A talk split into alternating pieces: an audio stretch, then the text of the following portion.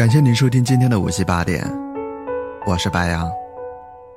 今晚我在湖南岳阳，祝你晚安。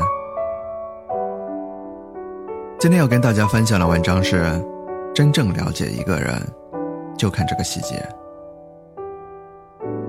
认识徐总的那一年，我刚刚大学毕业，那个时候我正加入了大学生创业浪潮，在一家广告公司做公司的宣传资料。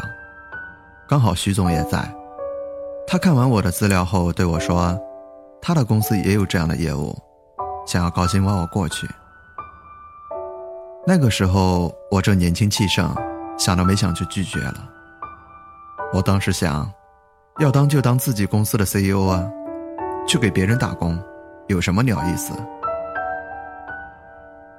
我到现在还为当时愚蠢幼稚的想法感到可笑至极。一年后，我创业失败了。那个时候真的很惨。最后宣布公司倒闭的时候，我把公司的一些办公用品都低价卖给了别人。那种渗透到骨子里面的失落和沮丧，我到现在还记忆犹新。长沙五一广场某地标写字楼，二八幺三室。时隔八年，这个数字还是那么的熟悉。那是我亲手一点点建立的公司，要我亲自的去关掉它。没有经历过的人，永远不知道这件事情有多么的残忍。创业失败后，徐总又找到了我，我抱着试一试的心态去了他们公司，结果大大出乎了我的意料。看一个公司，只要看这个公司的老板是什么样子的人就行。这句话，我从那个时候到现在都一直奉为金科玉律，因为很多公司的业务和架构都是相似的，唯一不同的就是执行的人，而规则都是靠人去制定的。所以看公司好不好，就看公司的老板是个什么样的人就行。去了徐总的公司，我才真正意识到什么叫做真正的卧虎藏龙。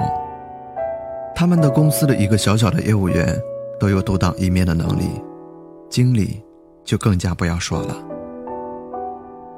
员工的执行能力、协调能力、企业文化、规章制度等等等等，都比我之前的公司好太多了。这里就先不扯远了，还是先说说徐总吧。一个三十几岁的男人，没有老婆孩子，每天八个小时上班之后，十几个小时都是一个人生活，可想而知是有多么的孤独。可是我在他身上丝毫看不出任何孤独的影子，永远都是一副精力充沛、朝气蓬勃的样子。他每天早上七点钟起床，去公园跑步一个小时。早餐雷打不动的是一个削了皮的苹果和一杯纯牛奶，一碗粥，然后去公司上班。下班后，要么去健身房，要么去吉他学校，要么去英语学校，要么去图书馆。他永远是一个学习的状态，且高度自律。他酷爱历史，你很难想象一个学历并不高的人，他对那些历史典故的熟悉程度。并不亚于专门学这个专业的人。他的吉他拿到了最高的等级证书，英语溜得不行，身材一直保持得很好。有一次歌唱比赛，吉他弹唱，他还拿到了大奖。记得他曾经对我说过一句话：“人的一生，归根到底是在和孤独对抗一生。越往上面走，你会发现自己越孤独。”了解一个人，不要看他忙碌的时候，你看他怎么对抗孤独就行了。有的人在孤独中堕落，而有的人在孤独中学会和自己相处。孤独会毁掉大多数的人，成就极少数的人。记住，你一定不要做那个极少数的人。认清一个人，就看他怎么和孤独相处，因为一个人。回到孤独的状态，才是他最真实的状态。有的人在孤独中不断的堕落，为了逃避孤独，每天过着空虚的生活；而有的人在孤独中渐渐找回了真实的自我，内心变得越来越淡定和从容。这个道理我用来观察过很多人，百试百准，也包括徐总。他是一个真正学会了在孤独中和自己相处的人。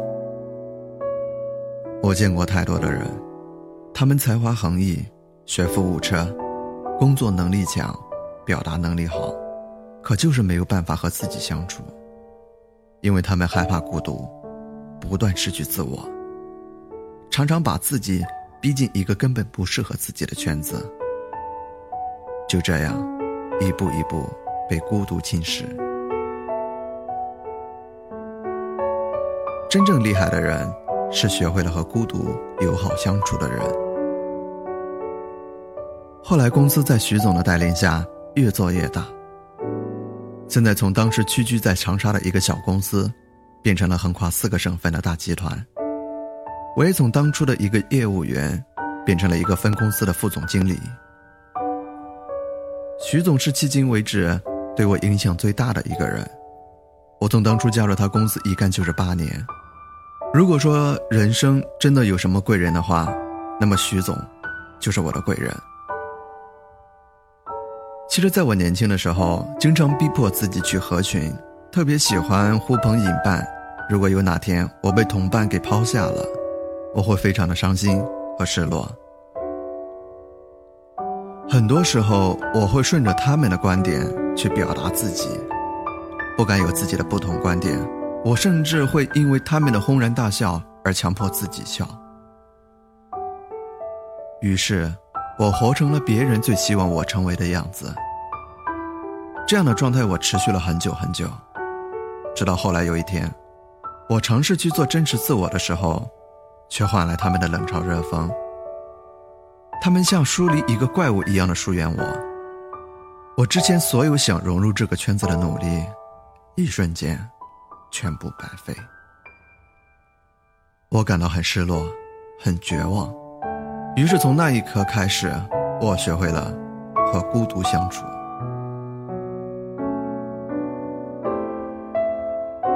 孤独从来不会毁掉一个人，把自己拼命挤进一个不适合自己的圈子，佯装自己不孤独，才会毁掉一个人。很多问题，我在人群密集的地方无法想透彻。当我一个人坐飞机或者高铁的时候，反而这些问题会有深度的思考，常常会给我带来出乎意料的惊喜。